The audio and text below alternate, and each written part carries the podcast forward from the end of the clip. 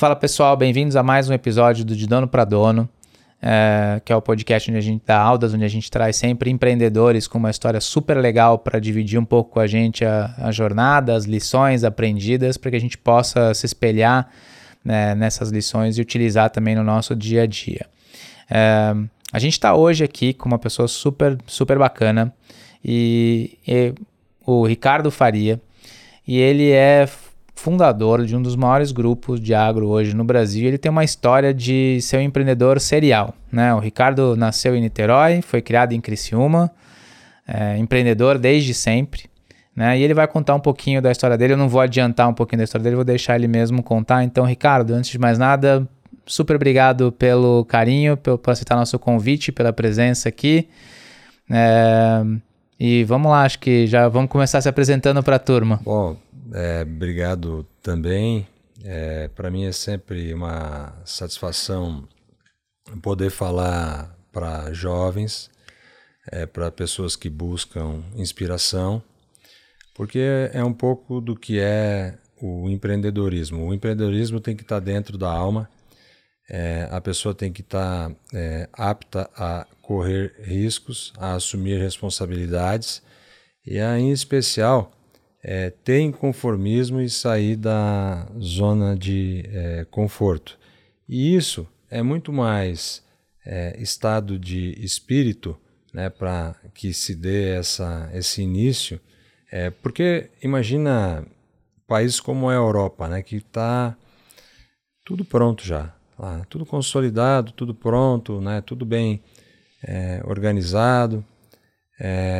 Esse espírito empreendedor não fica tão aguçado nos jovens é, que ao longo da sua vida acabam se conformando com várias é, oportunidades e situações que podem acontecer, mas aqui no mundo novo, né, nas Américas, na Austrália e inclusive na Ásia, é, esse empreendedorismo ele é muito é, capaz e muito latente.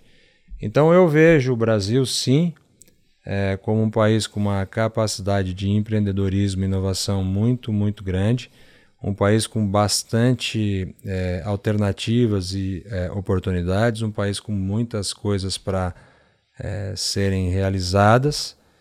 É, e sim, né, estou aí à disposição para a gente aí poder é, discorrer um pouco mais aí das minhas ideias. E você já começou logo cedo, né? Você já começou empreendendo logo cedo, vendendo, né? Vendendo laranja, picolé. Como é que foi essa história? Como é que foi o comecinho? Depois você foi para lá, montou a Lavebras, cresceu o negócio da Lavebras, que também surgiu de uma iniciativa de começar a fazer um negócio talvez pequeno, que foi ganhando. Ricardo, como é que surgiram essas coisas? Como é que foram aparecendo essas, essas oportunidades? Eu acho que a palavra, é, o adjetivo para é, pautar tudo isso aí é inconformismo. Então, poxa, eu ia pro sítio do meu pai final de semana, aí via lá um pé de laranja, tava lá o pé de laranja, eu lá sem fazer nada, pô, vamos pegar essa laranja, botar dentro de alguns sacos aí, tinha uma obra gigantesca, três, quatro blocos sendo construídos na frente da casa que eu morava. Dia de semana, porra, tem um monte de gente lá. Mercado endereçável. Mercado endereçável, é uma palavra bonita, é, né? É uma palavra bonita. Qual é o mercado endereçável? Pô, a obra na frente da minha casa. Então, né, eu acho que o inconformismo, pô, vamos pegar essa laranja e levar, né? Tem alguém querendo chupar uma laranja, um pé de laranja aqui bonito. É, a mesma coisa o picolé, né? Pô, eu ia pro verão novo na praia, é, sete, oito anos. É, tava lá sem fazer grandes coisas, né? Pô, vou pegar um carrinho de picolé e, né? Isso eu fiz por uh, dois verões seguidos. E fiz lá, lá na nossa cidade, lá Criciúma tem um time de futebol super conhecido. Eu fazia isso também nos finais de semana dentro do campo do Criciúma. Sim. E foi ali que eu decidi que eu ia ser um empreendedor, que eu nunca ia trabalhar para ninguém. Eu não tenho carteira de trabalho. Eu nunca fiz uma carteira de trabalho propriamente é, dita. Então ali eu decidi, pô, eu vou é, e eu, eu, me lembro claramente que eu tirava na época que eu vendia picolé um salário mínimo por uh, final de semana. Então eu pensei, pô, para ganhar esse salário mínimo aí, eu posso cuidar muito bem do meu nariz e fazer aquilo que eu é, acredito. Aí quando fui para a faculdade, eu entrei na faculdade muito novo. Eu, eu, sou engenheiro agrônomo, fiz na Universidade Federal lá do Rio Grande do Sul. Eu entrei na faculdade com 16 anos. Uhum. E eu pensei, pô, eu não vou ficar aqui depend... Eu sou filho de classe média, né? Não é que, poxa, eu fiz isso porque eu estava passando fome. Não, pelo contrário, eu fiz isso por livre iniciativa. Minha Sim. mãe é engenheira, o meu pai é médico. E, então eu fiz isso por inconformismo e, em especial, por livre iniciativa. Imagina que se hoje fosse isso, o meu pai e a minha mãe provavelmente seriam chamados pelo conselho tutelar e estariam respondendo algum inquérito, aí, algum absurdo, né? Porque é, criança, em tese, aqui não pode trabalhar. Então, acho que algumas é, situações e exemplos como esse podem se, é, ser utilizados, né? em a gente poder fomentar na juventude desde, lo, desde novo é, esse, esse espírito empreendedor, esse espírito de inconformismo, esse espírito de querer fazer mais e querer fazer as coisas diferentes. E na faculdade, primeiro ano de faculdade, eu decido montar uma confecção é, que fazia basicamente roupas é, industriais é, para indústrias, né, para uh, frigoríficos, uhum. para uh, metalúrgicas como a Gerdau, é, empresas de injeção como a é, Grandene, fabricante de calçados. E a gente decide, eu decido, porra, vou fazer esse negócio e é, acho que dá para tirar um bom dinheiro aqui e ficar menos dependente de dinheiro de, de pai e mãe. Uhum.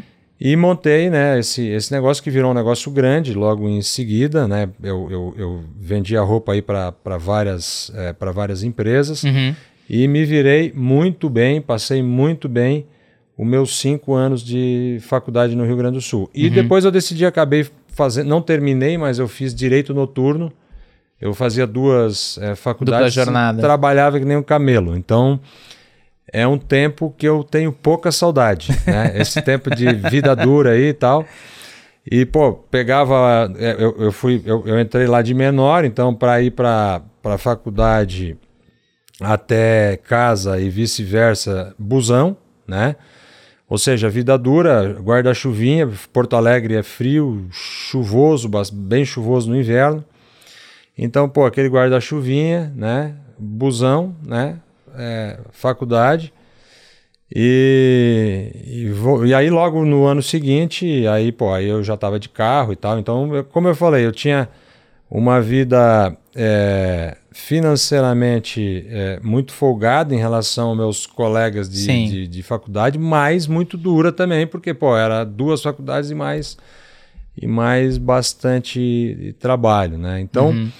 aí eu monto esse negócio de uniforme lá, passo a faculdade e eu vejo que esse negócio do uniforme era um negócio com um valor agregado muito baixo, dependia de cotação de cliente todo mês, ou seja, uhum. a recorrência é, era complicado. E eu sempre gostei de pensar em, em negócios com recorrência. Né? Uhum. depois a gente vai discorrer mais em relação ao que, que eu faço da vida hoje. Então, tudo que eu faço tem ligações com é, margens e tem ligação com recorrência. E eu vi que aquele negócio de uniforme era um negócio que a recorrência era muito baixa e eu decido, porra, em vez de é, vender uniforme mensalmente para as indústrias, uhum. é, eu vou locar esse uniforme a cada cinco anos, a cada dez anos, contratos mais longos, né? Uhum. É, no fim, eu acabo tendo que continuar produzindo o uniforme, uhum. mas o meu relacionamento com o meu cliente, em vez de ser um relacionamento mensal, vai ser um relacionamento de a cada cinco anos, a cada dez anos, aonde a gente consiga é, construir relação, construir pontes e, em especial, entender maneiras de mutuamente agregar valor. Uhum. E esse modelo de negócio era comum na época de você das empresas elas não necessariamente comprarem uniformes, mas locarem esses uniformes, porque junto com essa locação devia ter que vir uma série de serviços acessórios, e acho que é aí que surgiu o embrião da Lavebras, né? Sem dúvida. E é uma ótima pergunta, porque não. A resposta é não.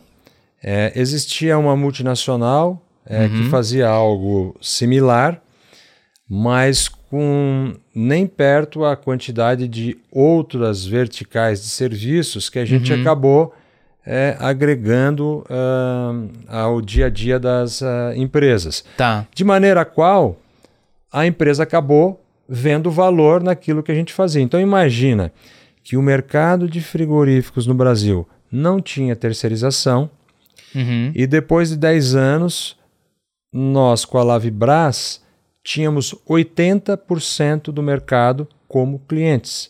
E como empresa de lavanderia, a Lavibras tinha mais de 90% do mercado de frigoríficos. Então a gente tinha 80% dos frigoríficos e 90% do mercado, ou seja, a gente dominou o mercado com um modelo é, que, embora eu tenha vendido a companhia lá em 2017, nós estamos em 2023 e continua o um modelo vencedor, ou seja, ter uma lavanderia terceirizada dentro do frigorífico que administra os vestiários, que administra os armários, eh, os lockers individuais de cada funcionário e que em vez de vender roupa ou o frigorífico mensalmente comprar roupa, essa lavanderia loca roupa, ou seja, é o modelo é, super Sim. tropicalizado do que a gente viu no mundo a realidade brasileira. E daí, para alocar o, o, uniforme, ela precisa agregar serviços a isso. Aí é onde surge a história da lavanderia, de ter o serviço de lavanderia, os de, vestiários, os vestiários e tudo mais. É isso. E isso gera uma receita muito maior por pessoa do que vender simplesmente o uniforme, uniforme e uma receita essencialmente recorrente. Dez vezes maior e recorrente. É, e acho que isso é um negócio legal, porque o pessoal fala assim, poxa, mas inovação, a gente fica muito pensando nessa história de inovação. Inovação dá para inovar muito em atividades razoavelmente simples e razoavelmente comuns, né? Claro. A atividade de produzir e vender uniforme é uma atividade é lógico. em tese simples, é né? Não, é, é, Mas você conseguiu inovar dentro, dentro desse setor, simplesmente inovando no modelo de negócio. Sem dúvida. E, e, e tu trazendo coisas distintas, né? Que eram. Imagina que tu tinha seis, sete prestadores e a gente consegue unificar isso é, num modelo de negócio onde tu tem uma sinergia de ganho muito grande. É, então tu consegue fazer é, um negócio mais é, sofisticado, mais barato e o principal, com uma margem alta para quem opera. Porque Sim. muitas vezes parece, pô, vai fazer um negócio mais barato para quem paga, então a margem Necessariamente é a muito margem ruim. é ruim. Não é verdade. Então a inovação ela vem de encontro é, e daí também de novo aquela palavra que eu falei lá antes, né? o inconformismo. inconformismo. Né? Por que não dá para fazer diferente? Por que, que esse é, estrangeiro, que essa empresa estrangeira, essa multinacional quer fazer é, de outro jeito? No fim, depois da história toda, essa multinacional aí que era o líder nesse segmento acabou é, é, vindo a, a, ser vendida pelo mesmo grupo que a Lavibras é, faz, é, faz parte. Ou seja, Legal. a gente desenvolveu o modelo vencedor. Que bacana, que bacana. Fala aí, tudo bem? Aqui é o Juliano Antonioli, sou um dos sócios fundadores da Aldas. E se você quer tirar cada vez mais valor do seu negócio e se juntar ao grupo de empresas que cresce mais de 40% ao ano, procure a gente. Vamos juntos desenvolver essa jornada. E, e aí, é, depois a turma pode pesquisar no Google, né? Assim, essa saída foi uma saída relevante, essa venda foi uma renda relevante do ponto de vista financeiro. Acho que encerrou um ciclo ali que talvez muitos empreendedores tivessem falado assim: putz, cumpri minha missão, beleza, ralei, né? Parei de andar agora de busão e de ficar de, guarda-chuvinha na chuva, não preciso mais fazer isso. Resolvi a, a minha situação. E beleza, vou ficar agora viajando o mundo, vou ficar lá tomando sol em Turks and Caicos, né? E você fez um negócio totalmente diferente disso. Da onde, de novo é o inconformismo, Ricardo, que fez você é. voltar pro game? Ou é um vício que... nessa história de, não, vamos fazer outras coisas? É, em vez de tomar sol em Turks and Caicos, eu fui tomar neve em Boston, em Harvard, né? Eu, eu saí... É, quando eu vi que estava aprovado pelo CAD a venda, ou seja, ia ser um processo irreversível. Sim. É, eu, antes de é, terminar o meu mandato né, como, como presidente e CEO da, da, da Lavibras, é, eu fui para Harvard. Uhum. Né, porque, então ali eu usei aquele período para me reinventar. Você né? foi fazer aquele OPM? Eu fiz OPM. OPM. Eu sou ah, OPM legal. 53. Ah, legal. E eu, eu, eu saí da, da, da universidade muito novo, saí com 21 anos e eu uh, vendi a companhia com 42. Ou seja, foram 21 anos de uma é, luta insana, é, matando um leão por dia, empresa nova, batendo escanteio, correndo para cabecear, garra, mobilização, trazendo gente boa para agregar, para agregar. É, como CEO, eu tenho uma máxima que eu acho que trabalho de CEO é trabalho de pastor. Ou seja, tu tem que repetir o mesmo sermão todos os dias, algumas vezes por dia, a vida inteira. Né? O Pai Nosso, ele não muda. A Ave Maria, ela não muda. Né? Então, o trabalho de um CEO é um trabalho de um pastor. Então, essa é a minha correlação e é isso que eu acredito. Então, foi 21 anos ali, poxa, eh, dia a dia e tal, e, e correria, e eu, eu assim, pô, e eu saí e eu saí da eu, eu saí da academia, né? Eu, eu, eu, eu, eu fiquei muito alheio a tudo aquilo de moderno é, em, em, práticas de gestão, uhum. em práticas de escalabilidade de negócios, em prática de motivação e liderança de pessoas, em práticas de negociação, uhum. em práticas de marketing, de vendas, né? E, e eu achei ali é, um local onde eu pudesse pô, é, compartilhar é, um bom tempo com muita gente boa Sim, do mundo do inteiro. mundo inteiro, que né? é um baita então, negócio legal do OPM. E segundo, né, é, começar a, a, reentender aquilo é, que hoje, como modelo de gestão, estava mais... É, é, é, corrente, mais atualizado. Mais corrente, mais atualizado. E, e o segundo ponto, imagina que quando sai numa manchete de jornal que alguém vendeu um negócio por um valor relevante, começa um monte de gente te ligar e, de certa forma, encher a paciência. Né? É, é, aquelas oportunidades. Né? Te então, trazer um monte de negócio trazer um milagroso. monte de negócio. E tu com aquela cabeça lá é, quente, o teu telefone calmo, porque imagina que tu sai de um negócio que o teu telefone toca 65 vezes por minuto e tu sai e, e, e some, o teu telefone para. Né? O teu telefone fica mudo. Né? Ninguém mais te liga, não tem mais cliente para te ligar, não tem mais é, situações de RH para tu resolver, gente para tu contratar, é, empresa para tu comprar. Né? Então, esse choque né, que a gente é, é acaba se sentindo, é, em tese, menos importante, é, é uma realidade de quem vende uma, uma companhia. Então, pô, eu preciso achar um negócio que não fique bobajada me ligando aí, né? E que eu não vá entrar em qualquer negócio de é, cabeça quente ainda, que eu esfrie a cabeça, entenda bem o modelo, é, tenha muitas atividades, muita gente para conversar o dia inteiro. Imagina que o OPM ele começa é, para quem vai na academia lá às 5 da manhã, 5 e meia da manhã, aí depois tem café da manhã, aí depois tu tem living group é, das 7 e meia da manhã às 9 Aí tem aula das nove às quatro e meia da tarde, aí depois tem mais eventos final de tarde. Resumindo, ou seja, é o dia inteiro. Você está se ocupando ali. Com a cabeça ocupada com algo diferente daquilo que a gente vinha é, é, fazendo. Eu me lembro muito bem, eu estava num belo dia numa sala de aula, aí que pingou o TED.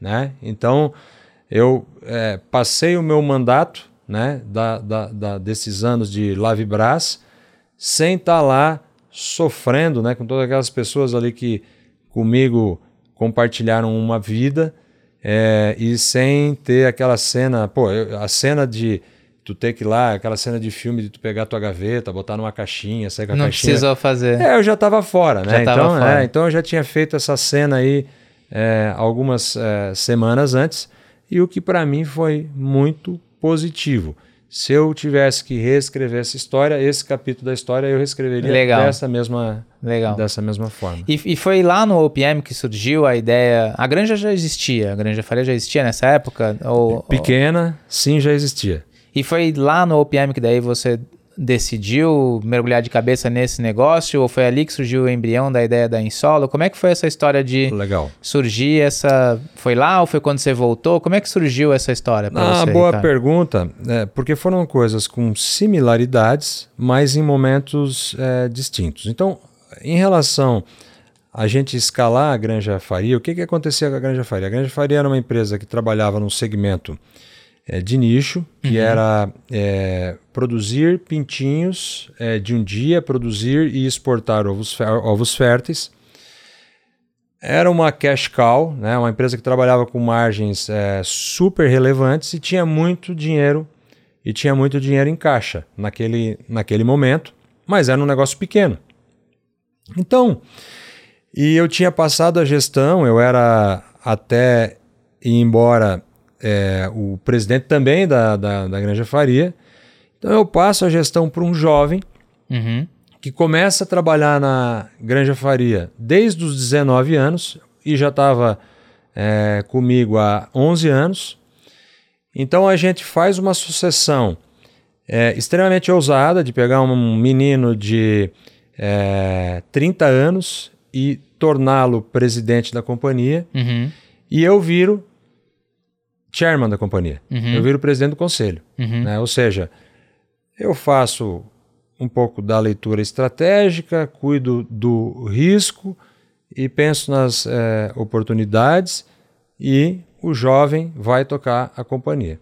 Né? Agora, é uma empresa muito bem estruturada, porque também vinha de alguns M&As. Imagina que o M&A que a gente fez, que era a principal empresa da companhia, que era a Avícola Catarinense, era uma empresa de 1989, ou seja, muita história ali. Né? Uhum. Então, uma boa base é, organizacional uhum. é, que também ajudou muito o nosso, o nosso, o nosso crescimento.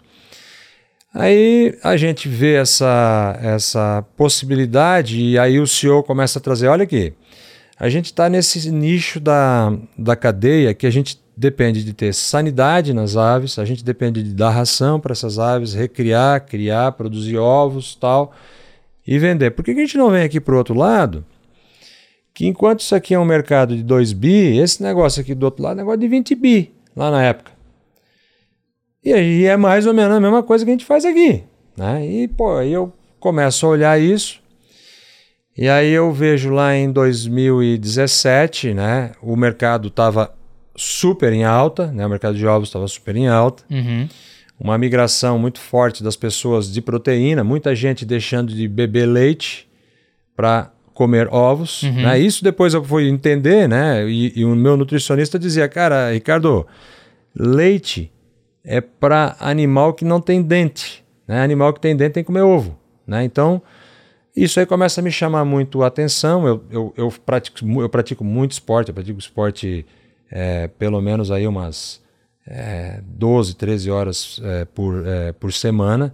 Então eu preciso sempre estar tá, fazendo um bom acompanhamento, Sim. porque eu já não estou naquela idade é, toda. Né? Então, para ficar e continuar competindo com o moleque aí, né? Ontem eu, ontem eu joguei tênis aí ontem à noite ganhando um menino lá de 18 anos. Né? Então é, para continuar aí nesse ritmo aí tem que estar tá muito bem afinado. Afinado. E uma das coisas que eu, eu tomava um litro de leite por dia.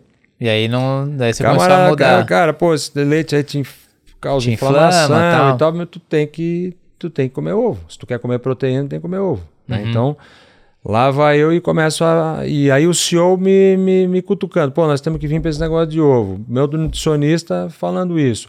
A gente olhando as tendências de, de ovos no mundo inteiro, cada vez ovo um produto mais, é, mais consumido. Mais demandado. Japão com meta de dois ovos é, por dia. Enquanto aqui a gente está ali penando para chegar um ovo por dia por pessoa, o Japão já com uma meta de dois ovos por dia.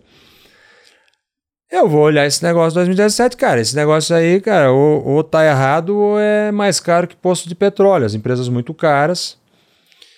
E eu resolvo dar um banho de água fria na turma e digo: não, a gente vai fazer um projeto inicial, Greenfield, que hoje é Ares do Campo. Uhum. É, Ares do Campo, uh, ah, para o ouvinte entender o que, que é, é, é, a maior marca de ovo caipira de galinha solta do Brasil. A gente tem um milhão de aves soltas, é, Brasil afora, é, colocando ovos. É uma marca super bem distribuída em todo o centro-sul do, do Brasil. Então nasce áreas do campo lá nesse projeto Greenfield nosso que não é muito da nossa característica. O nosso negócio é um negócio de consolidação. Sim. Né? A nossa marca, né? quando lá na Lavibras, imagina que a gente comprou 30 lavanderias em 36 meses. Né? Então a gente. E a própria Granja Faria nasceu com aquisição de empresas. É, você estava comentando também que são sete, são seis, sete marcas na. Na, na, na Granja Faria, na sim. Granja Faria. É. Então a gente nasce áreas do campo, né? Aí vem 2018 uma crise relevante no mercado sim. de ovos. Né? Então os ativos que tinha uma expectativa de valor, eles caem mais da metade.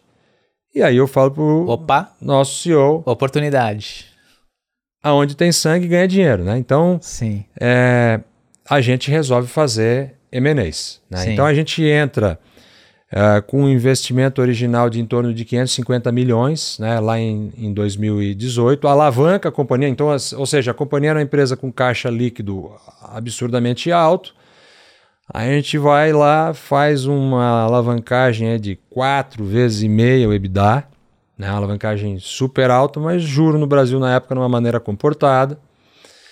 E a gente compra quatro, cinco empresas em três, quatro meses, né? Que a gente estava ali de alvo, namorando e tal, já há bastante tempo, MOU assinado, exclusividade e tal. A gente resolve finalizar essas negociações e compra aí quatro, cinco empresas extremamente consagradas, como por exemplo a Granja Stragliotto, lá no, no Rio Grande do Sul, que é a marca premium uhum. é, do, do estado. É, a Granja Marutani no Paraná, uma empresa. Imagina que a Estragil tem mais de 60 anos. Sim. A Marutani é uma empresa de 1955. Ou seja, é uma empresa com mais de 70, 70 anos. anos. É. Né? Então, marcas extremamente consagradas, histórias Sim. muito é, bonitas. E a gente entra e rejuvenesce essas marcas, mas sem perder a identidade da qualidade que ela tem diretamente com o consumidor. A gente compra a ASA a Asa, no ano que a gente comprou, estava comemorando 50 anos. Uhum. A Grangiana, que dos últimos 16 anos ganhou o prêmio de melhor ovo, de melhor ovo do Brasil por 12 anos. Né? Então é o ovo número um de São Paulo, inclusive, que é a, a, a ovo Iana. Uhum.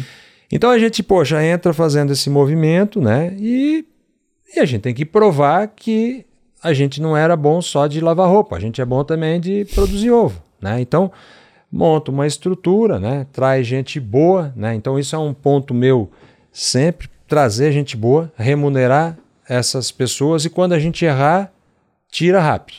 Sim. Né? Então, identifica gente boa, treina, remunera adequadamente e se errou na contratação, não insista. Não adianta dar a segunda chance, a terceira, a quarta chance, a última chance, a segunda, a última chance. Isso não funciona. Né? Quem quiser fazer negócio que cresça, é, que tenha, que seja escalável, não dá para ficar é, procrastinando é, decisões é, que é, devem, ter, né, devem ser tomadas é, muito antes. Aí a gente pô, executa bem o plano e a gente vai lá e começa a diminuir bem essa, esse endividamento da, da, da granja e traz esse endividamento para 1,6. A gente resolve novamente fazer mais uma dívida relevante e fazer mais uma rodada é, de aquisições. De, de, aquisições, né? Leva de novo esse endividamento para quatro vezes, né? Entrega o plano e a gente fecha o nosso balanço 2022 com uma relação abaixo de uma vez a dívida. Né? Então, ou seja, dois momentos que a gente fez um crescimento relevante Legal. e conseguiu depois desalavancar, né, desalavancar a companhia através de eficiência, através de execução, através de capacidade de entrega e melhoria dos resultados em si. E você continua como chairman hoje, atuando ali, ou, ou hoje já não, não, não tem nem mais essa relação? Como é que você fez para construir esse conselho? Existem independentes? Como é que está hoje a gestão da granja para também te liberar tempo para você puxar sua outra iniciativa, que é, que é a Insolo. Vamos chegar na Insolo, mas eu continuo chairman da companhia, o nosso conselho é independente, o uhum. CEO lá, que era um jovem, hoje já está com é um, cabelo branco, aí 36, é 37 anos, voando. É, e todas as empresas nossas, desde a Navibras, são partnerships. Legal. É, então, o nosso management dentro da Granja Faria tem 5% das é, ações da, da companhia que se movimentam, inclusive não significa que a pessoa ganhou hoje que ela vai ter isso aí o resto da vida, não. Ela pode ser obrigada é, lá na frente, dependendo de se tiver lá um outro jovem mais é, que entregue mais, né? É, pode sim estar tá fazendo jus à aquisição. é, de ações da, da, da, da, companhia e toda vez que eu julgo que vai ter uma situação que eu vou trazer alguém é, para somar, né? ou seja, esse um que nós vamos dar, o cara vai trazer cinco, eu também não é, tenho problema nenhum de abrir mão da minha própria ação. Né? Então é um partnership, isso aí é muito claro, onde é, pelo menos na Granja Faria, pelo menos, salvo engano, são 12 é, partners que a gente tem é, que a gente tem lá conosco.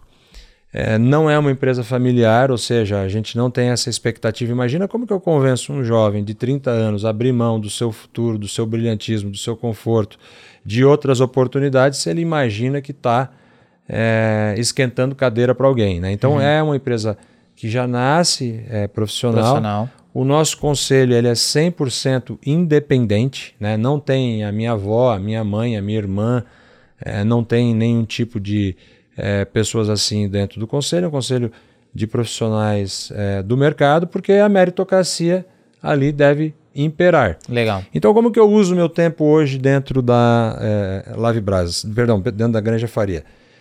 É, num primeiro momento, difundindo a cultura. Uhum. Ou seja, qual é o nosso DNA, qual é a nossa essência, quais são as coisas que a gente acredita. Te lembra do trabalho do pastor Continua. lá? Continua. Pastor. Né? Virou bispo agora, mas continua é, fazendo esse trabalho. Tá ali e tal, pô, todo dia a mesma coisa, repetição, vamos fazer repetição, repetição, repetição, repetição, porque é um processo de repetição com melhoria contínua. Sim. Então, eu fiz isso lá atrás, hoje a empresa está super é, alinhada em relação é, a quais são os seus valores, é, qual é a sua visão e qual é a sua missão. Show. Isso está muito alinhado todo mundo sabe, qualquer unidade da granja, tu vai no banheiro, tem a placa ali, tu vai no escritório, tu vai na sala de ovo, tu vai no aviário, tu vai, tu entra no ônibus, né? Tá tudo ali, o que que a gente, quais são as coisas que a gente acredita e quais são as coisas as quais a gente não abre mão, porque valores são as coisas que a gente não abre mão. Sim. Tem várias coisas que a gente discute. Se nós vamos pela esquerda, se nós vamos pela direita, se nós vamos subir o morro, descer o morro, se vai produzir ovo vermelho, se vai produzir ovo branco. Agora, qualidade eu não discuto. Sim. Biossegurança eu não discuto. Visão, atitude de dono eu não discuto. Inconformismo eu não discuto. Simplicidade eu não discuto. Então, os valores são aquelas coisas que unem as pessoas que estão dentro de uma organização. E são as coisas que nós não abrimos mão e que hoje a gente tem dentro da Granja Faria. Por isso que eu falo, a Granja Faria é a melhor plataforma de consolidação do segmento de ovos do Brasil, tranquilamente. Por quê? Porque o presidente da companhia pensa a mesma coisa que todos os outros colaboradores da companhia. Legal. Eles comungam e acreditam e não abrem mão dos mesmos valores. valores. E aí, dado que esse negócio está é, indo bem, é, há três anos eu resolvo é, montar uma iniciativa de é, comprar terras no Brasil. Uhum. E aí nasce a Insolo. Né? Tava acordando tarde já, né, Ricardo? Às seis já, da manhã, seis e meia. Tava... Não, não tá sobrando tempo, deixa eu acordar um pouquinho mais cedo. A minha vida tava muito calma, né? então, é, eu, eu vejo que essa janela. Eu, eu, eu, vi que tinha uma desarbitragem ali do preço do grão com o preço da terra. Né? Então, o que, que acontece? Uh, acontece uma, uma, após a pandemia uhum. um, um, um, uma inflação muito forte de alimentos, uhum. 2020 para 2021. E essas commodities agrícolas aí são, é, em especial, muito afetadas. É onde muita gente acabou achando uma maneira de se proteger da inflação, uhum. foi indo para a commodity agrícola. E toda vez que muita gente vai para um negócio, existe uma, né, uma, uma, uma subida de preço uhum. e a terra não acompanhou isso. Né? Então eu vejo essa desarbitragem né, é, é, é, de sair uma soja lá de 9 dólares para uma soja de 12, 13, 14 dólares, né? Eu sei, pô, eu acho que tem dinheiro aí nesse e negócio. E o preço da terra não necessariamente acompanhou não nessa acompanhou, proporção. Não acompanhou. E eu vejo, pô, esse negócio aí vai ter aí uma, vai dar uma andada grande e eu acho que tem oportunidade. Né? Eu estava com caixa é, rel relativamente é, confortável e a gente sai fazendo aquisições de terras no Brasil e a gente começa uh, comprando terras no Tocantins, uh, depois é, eu adquiro uma área da Suzano é, lá no Maranhão, depois eu adquiro uma, uma área é, de uma chinesa é, no, no Piauí, uma área relevante, e eu estava indo pro, caminhando aí para um bloco de terras aí de em torno de 60 mil hectares de, é, de, de plantio, né? E eu vejo que ainda essa desarbitragem permanecia, né? E eu, pô, eu acho que está na hora de nós pegar e fazer um negócio grande. Né? E 60 aí, mil era pequeno. 60 mil. 60 mil hectares era pequeno. Era, 60 mil não era pequeno, 60 mil é uma cidade. É, é 60 mil hectares, para quem não hum, tem muita noção, né? A gente está é, falando de quase tá São uma Paulo. área de 60 quilômetros por 60 quilômetros. É, é Imagina é, um quadrado de 60 quilômetros por 60 quilômetros. É uma área, é uma área grande é, e a gente resolve, poxa, uh, fazer um negócio maior, né? e, e e naquele momento o endowment de Harvard estava se desfazendo da Insolo, que era uma empresa extremamente bem conceituada, com bons princípios, bons valores, né? Então tem algumas iniciativas, depois a gente uhum. vai falar um pouco da Insolo, o que que, quais são os pontos cruciais da Insolo. É, e a gente resolve fazer um negócio relevante. Né? Legal. Né? E aí a gente compra o bloco da Insolo e aí, aí agora, né, a gente se torna grande. Esse ano, o grupo vai plantar 180 mil hectares. Né? Então, é, isso aí dá uma produção aí de em torno de 12 milhões de sacos de, de, de soja, né? É um grupo grande. É uma enormidade. Assim, é uma enormidade. Acho que maior, maior que vocês, só os, provavelmente só os grupos que hoje são grupos listados aí. Tipo, é, talvez tem. a SLC. É, a MAGE. A né? MAGE, mas. Sheffer. É. Mas pensando num grupo individual, numa empresa individual, seguramente maior área plantada no Brasil hoje. Não tem dúvida. Fora as empresas de sócios e tal, sem dúvida sim. Então a área é muito grande, mas o mais impressionante disso aí é que a gente fez essa consolidação em três anos. Né? Então, que é muito rápido. É muito rápido. É muito, muito, é muito, muito, rápido. muito rápido. Né? Então, o que, que é em solo? Né? O que que é, qual é qual é o diferencial que a Insolo tem em relação a outros grupos? Né? Então, eu acho que o primeiro deles é a diversidade. Uhum. A Insolo é a empresa que mais emprega mulheres no agro. Tá, então, você comentou que você não tem carteira assinada, mas quantas carteiras hoje você assina? Umas, Se você for somar umas 5 mil. a Granja e a Insolo. Umas 5 mil. Umas 5 mil. É. Então, assim, diversidade é um, um negócio que é, para nós é muito caro, é muito importante. É, nós temos hoje 27% de mulheres dentro do agronegócio. O que é muito. Não, é um absurdo. É um absurdo é, também. É muita gente. Para a empresa de agro, Sim, é muita empresa coisa. que pô, opera trator, opera colheitadeira, é, oficina mecânica. Então, é, as mulheres desenvolvem um papel muito relevante dentro da nossa é, organização. Na Granja Faria são mais de. são quase 40% de mulheres. Então, diversidade é algo que a gente acredita. O segundo ponto, e aí vem dessa diversidade, é os biodefensivos, uhum. a sustentabilidade dentro da Insolo. A Insolo é a empresa no Brasil que mais utiliza defensivos biológicos, uhum. ou seja, é, eu fico menos dependente do químico, uhum. né, que maliciosamente algumas pessoas chamam de agrotóxico, mas uhum. é defensivo químico. Não tem nada de tóxico aqui naquilo ali, que senão não poderia ser usado. Exato. Né? É, mas nós decidimos, como prioridade da companhia, ir de encontro àquilo que pensa o jovem, ir de encontro àquilo que pensa o nosso consumidor e ir de encontro àquilo que pensa o nosso cliente lá fora, que todo ano está levando é, o, nosso, o, nosso, o nosso produto.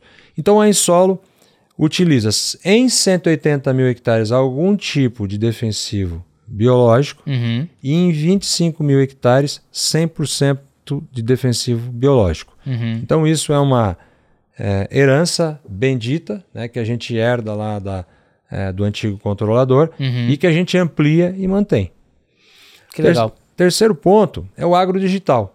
A nossa empresa é uma empresa totalmente digital.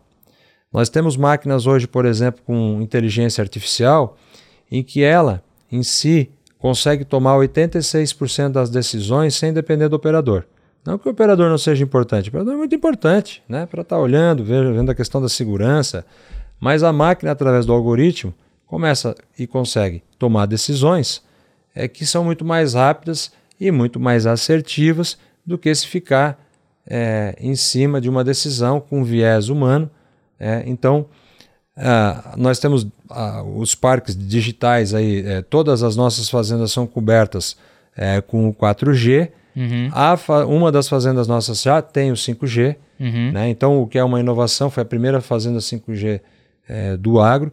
Então, essa parte da digitalização é algo que para nós também é muito importante, porque uhum. a gente acredita que para fazer escala com qualidade, sustentabilidade, custo baixo ao longo de 60 anos, tem que ser digital. Uhum. Não dá para ficar dependendo de é, solução é, humana humana para isso.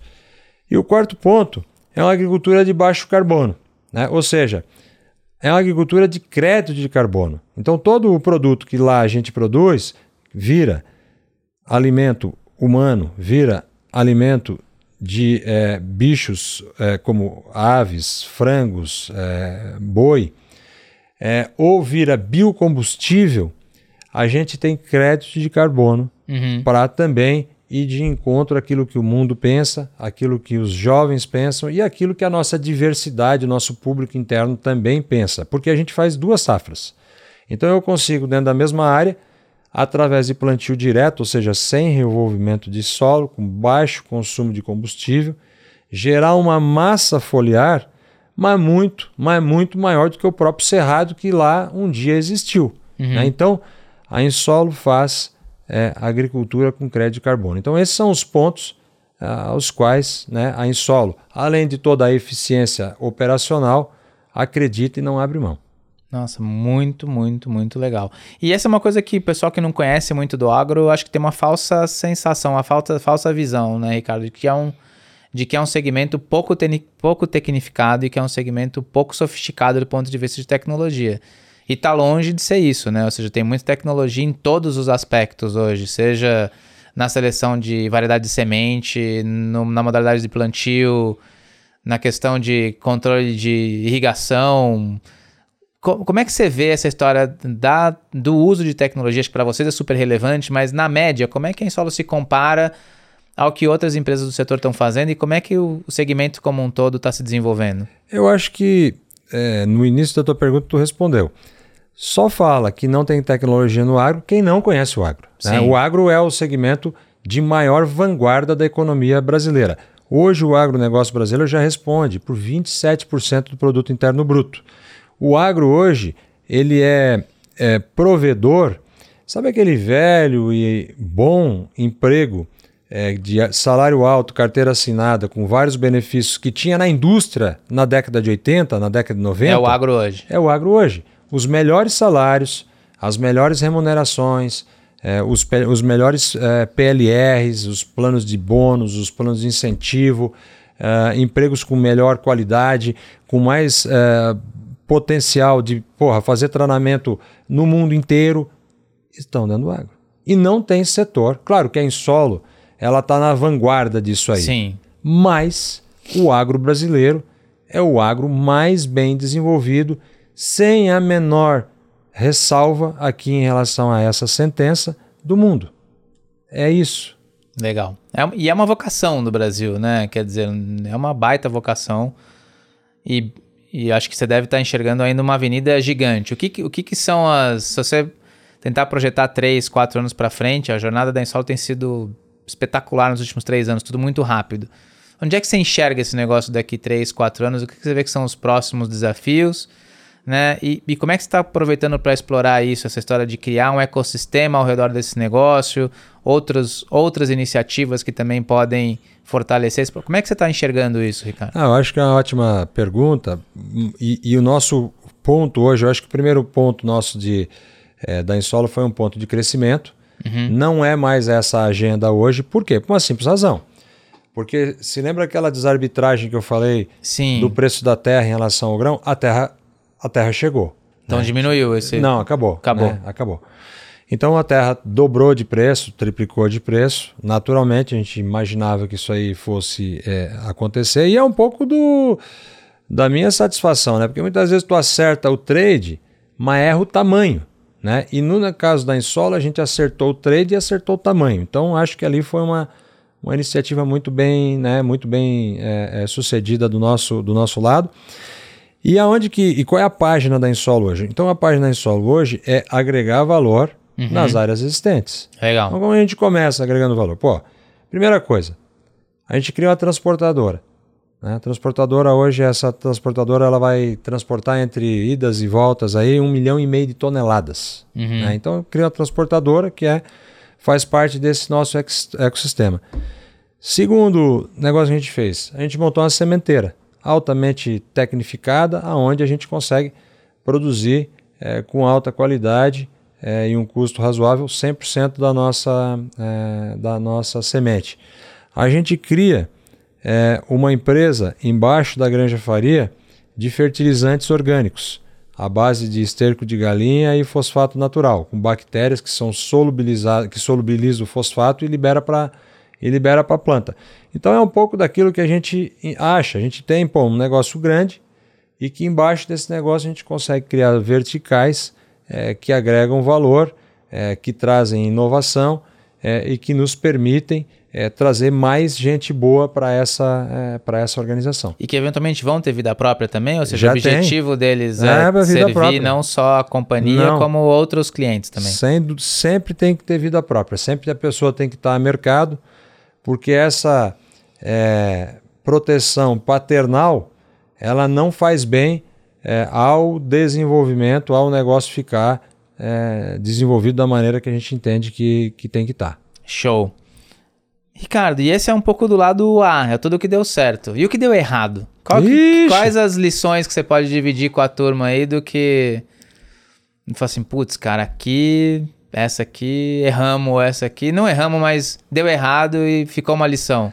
Não, tem algumas, né? Mas é, é, eu acho que um pouco do meu perfil é assim: o que dá errado eu, eu, eu acho que tem que eliminar rápido. Um exemplo, eu vou eu fiz um, um, montei um posto de gasolina na cidade que eu morava com um ex-cunhado meu e há um ano mais ou menos ali eu vi que esse negócio aí não é para mim não, não vai dar certo e, e não fiquei insistindo, né? Porque o, o pior do que a perda de dinheiro é a perda de tempo, né? Então é, algumas iniciativas nessa linha, né? Então é, é, um pouco daquilo que eu falo de é, de trazer gente boa para a companhia. Eu acho que o ponto é: traz gente boa, treina, remunera, incentiva.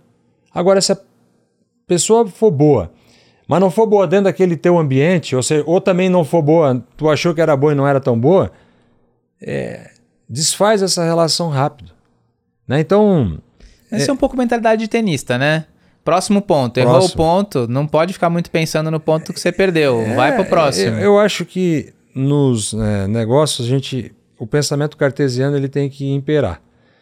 É, porque no fim do dia, é, o que vai pagar a conta, o que vai pagar o bônus, é, é o balanço. Né? Então, é, eu sou bem. Ah, se não montou um negócio, não deu certo, fecha. Né? Então eu já fiz isso.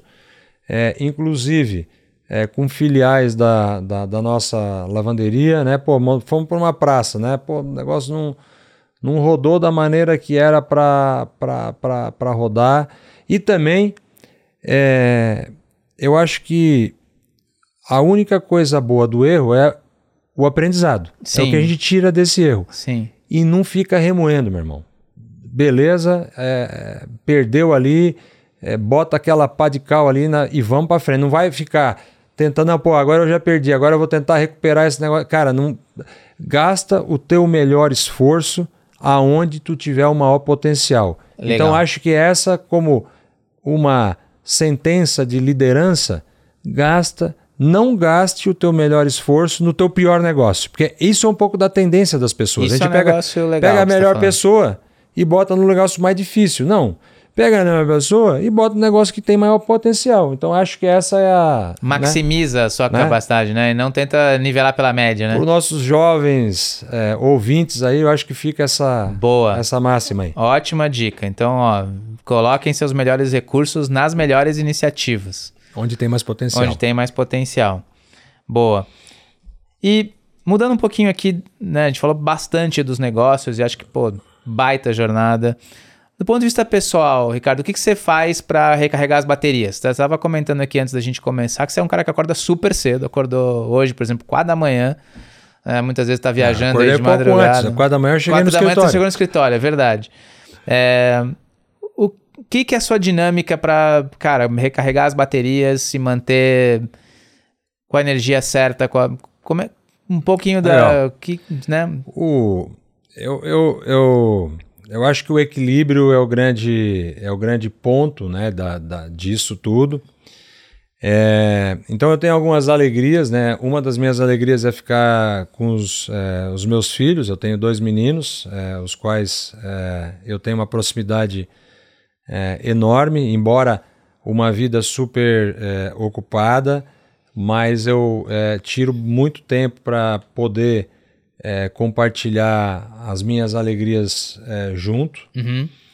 É, uma outra coisa que uh, me prende muito é esporte. Uhum. Né? Então eu tenho uma, uma rotina esportiva é, bastante, bastante constante. Né? Eu pratico esporte pelo menos aí umas cinco vezes é, por semana mas nos, nos dias de final de semana aí eu faço um intensivo, né? Eu pratico aí três horas, dependendo do tênis, final de semana. essencialmente? Até academia, tênis, é, bicicleta um pouco, né? Já, já andei mais, hoje eu estou um pouco preocupado. É, futebol eu larguei, né? Futebol eu larguei já faz bastante tempo, machucava muito, então o custo-benefício não era tão interessante.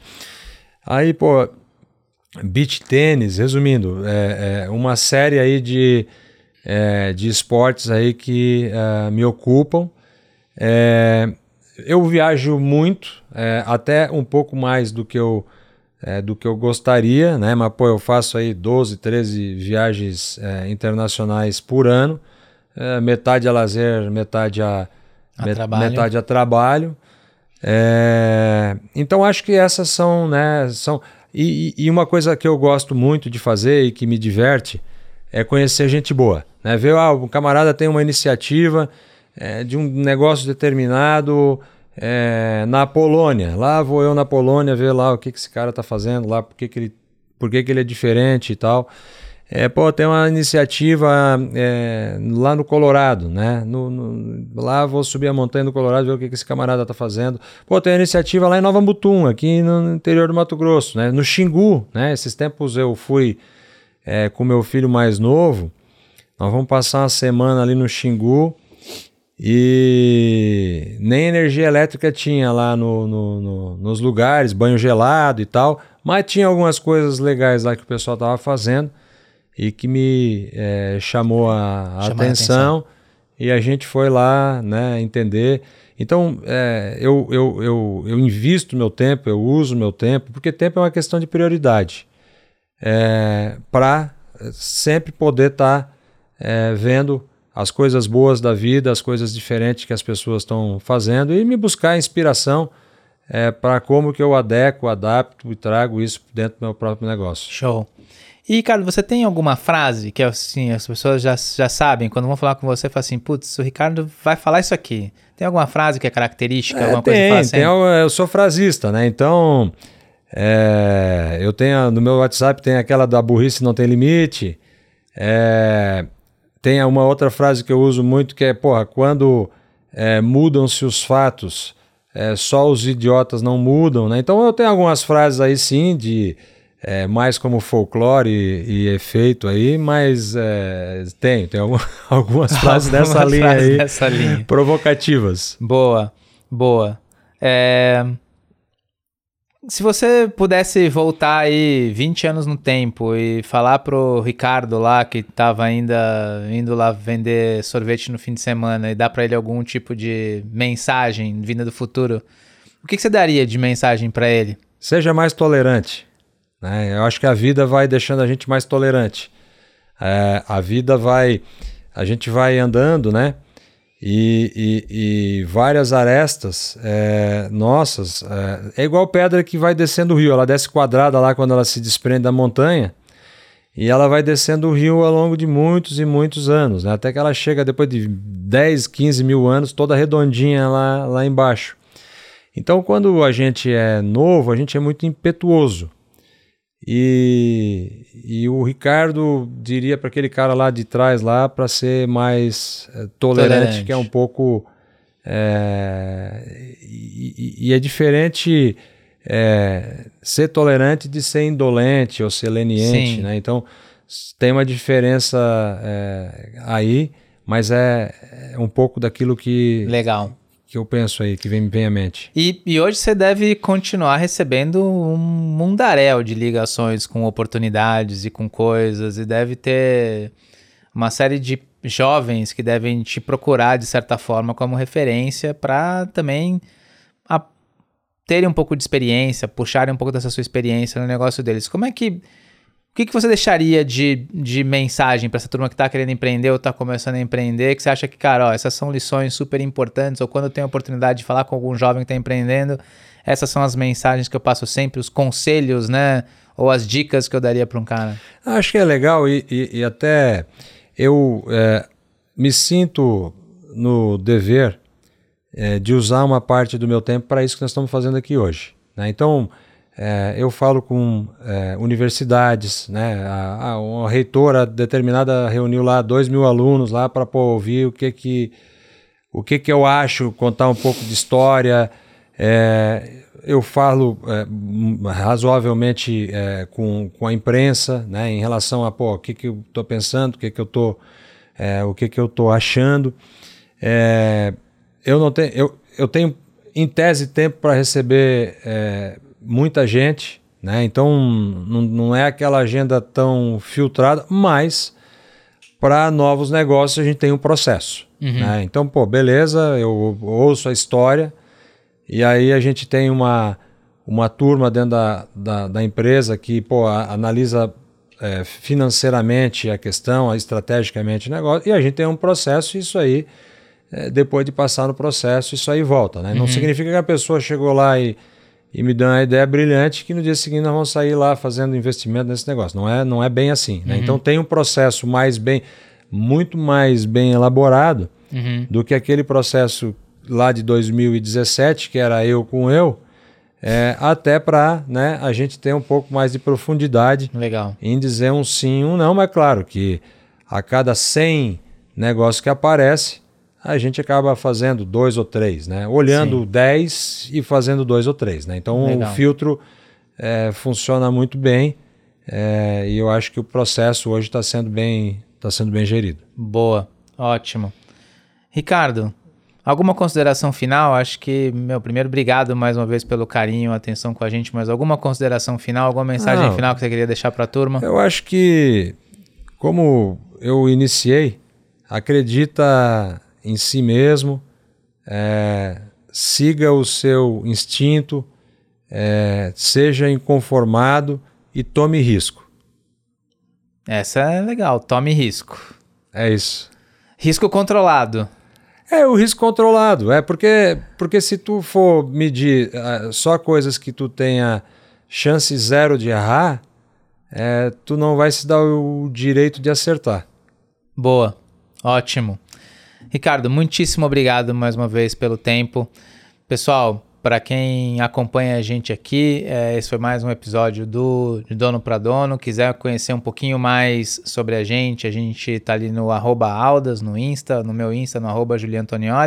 E quem quiser conhecer um pouquinho mais sobre a Granja Faria, sobre a Insolo, como é que faz, Ricardo? Onde é que acha informações sobre vocês, como é que pode acompanhar mais o que vocês estavam fazendo. Agora você deve ter convencido um monte de gente de que o agro é um caminho para ir lá desenvolver uma carreira. Como é que, como é que chega em vocês? Bom, é, eu, eu sou de uma velha geração, o máximo que eu tenho aqui é um, um telefone, eu não tenho. E com WhatsApp eu não tenho, eu não tenho rede social, nunca consegui é, me adaptar a isso. Uma vez o pessoal fez um LinkedIn para mim lá, eu não sei nem entrar. é, eu, mas, a, mas as empresas, né? A, a, a Granja Faria, arroba granjafaria.com.br, a insolo, arroba insolo.com.br, né? São os contatos aí.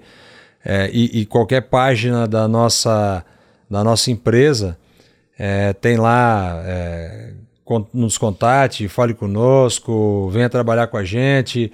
A gente tem um desafio enorme de trazer jovens. Né? O nosso escritório, até a, a Exame fez uma, uma foto bacana aí na, na, na semana passada lá do nosso escritório.